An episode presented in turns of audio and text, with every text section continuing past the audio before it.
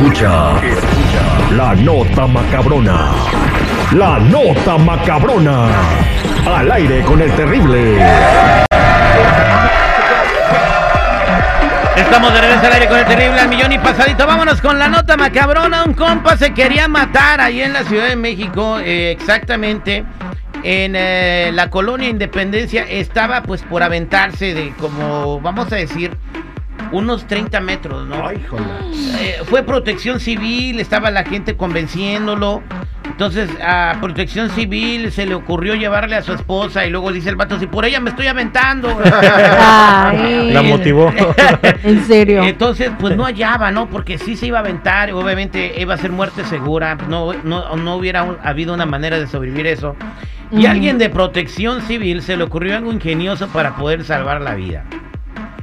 ¿Qué hizo? Eh, Le puso eh, escaleras. Le puso un padre. No, no, no, no, le llevaron un padre. Le llevó a su hijo para que llorara. Confiésate. Antes de aventarse, no, le llevaron al, al profesor, este, al, al señor Barriga para que le cobrara la renta. No, este compa de protección civil, llamado Martín Castillo, evitó que el hombre se suicidara al ofrecer una caguama bien fría en la colonia Independencia. Ah, Véngase, compa, acá tengo una caguama, platiquemos qué está pasando. Ándale, o sea que la caguama es como la flauta de, las- O de- sea, de los ratones. Esa- exactamente, entonces la, la caguama te sirve para salvar la vida, ¿no? O sea, eh, fíjate los usos de las caguamas que nosotros no sabíamos. La experiencia del compa este, seguramente a ojo de buen cubero dijo, este güey está crudo. anda bien crudo. No tiene para una cheve, tráeme una cerveza. Y aquí tanta gente que hay, por ejemplo, cuando se, se abarrican en las casas con rehenes y todo, y andan negociando lo del FBI, la, la policía y todo el mundo, lo del SWAT, haciendo negociaciones. Es bien fácil, vayan al 7-Eleven y cómprenles una caguama. Una King y ya, Cobra. en vez de andar diciendo, mire, vamos a negociar, compa, le trajimos una caguama, salgas y platicamos, mira, asunto arreglado. Oh, ahora ya va a ser una propuesta vanguardista a nivel mundial. Negociadores caguama, con una salva caguama. vidas. Si trae alitas, sí, yo le dijera. Imagínate el, el- el de allá abajo, el que trae los rehenes. Oh, no, tráetela, pero con alitas. Pues sí. Le, le traen y le ponen Búfalo Ranch. bueno, eh, ¿cómo se han vengado de sus exes? Jennifer, ¿alguna venganza que, que hiciste contra tu ex? Eh, sí, pero hace mucho, allá en la secundaria. Pero más o ¿cómo menos. fue? ¿Cómo fue esa Hoy venganza? no vas a la Eh, pues mira, fíjate que me puse de novia con un muchacho Mm. y al día siguiente me terminó porque ya no se le hacía tan bonita. Ah, que hijo de su perra. Un día duré de novios con ese fulano. Porque ya no te la hacías bonita. Porque ya no, de un día para otro amanecí fea, no sé. Pero dije, ah, órale. Bueno, pues hice que me volviera a pedir que fuera su novia. Obviamente Hice. un trayecto que, de cosas que tuve que hacer, ¿no? Y bien tipo Para embabosarlo. Marta y Gadera, ajá. Sí, tuve que ahí hacerme un trayecto hasta que me pidió que volviera a ser su novia. Le dije, pues, ¿sabes qué? Sorry, no. Ya Ah, no, esa fue no me una gustas. venganza. Bueno, no, no, no llegaste a tanto como este compa de Chicago.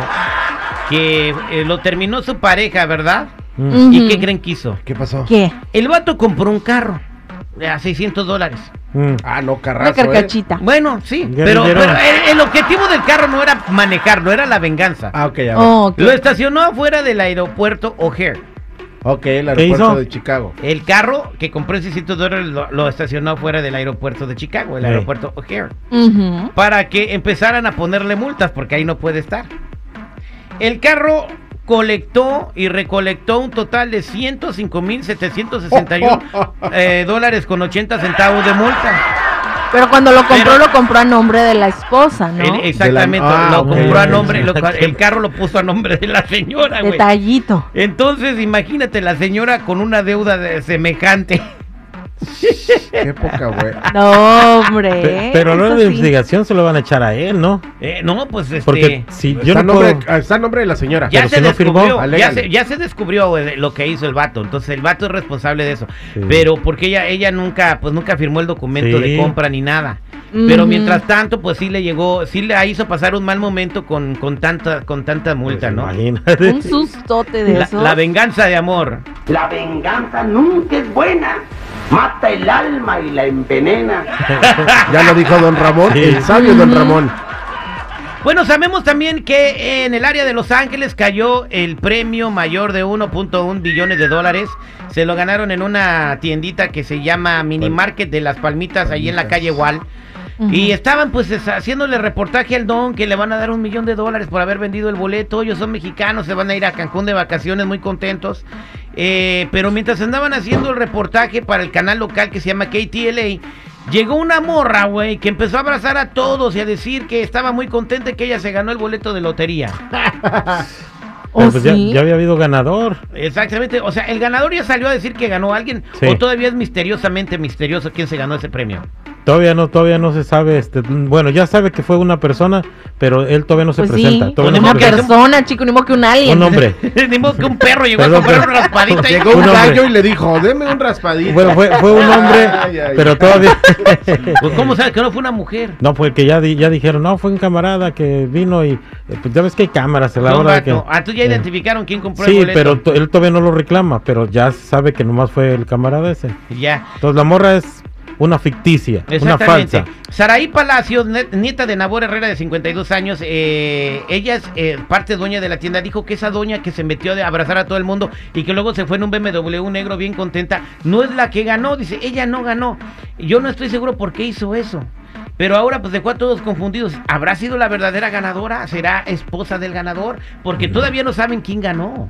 No, pero de que hubo nada más fue un solo ganador, o sea, no hubo más. Pero ¿cómo sabes que no fue ella?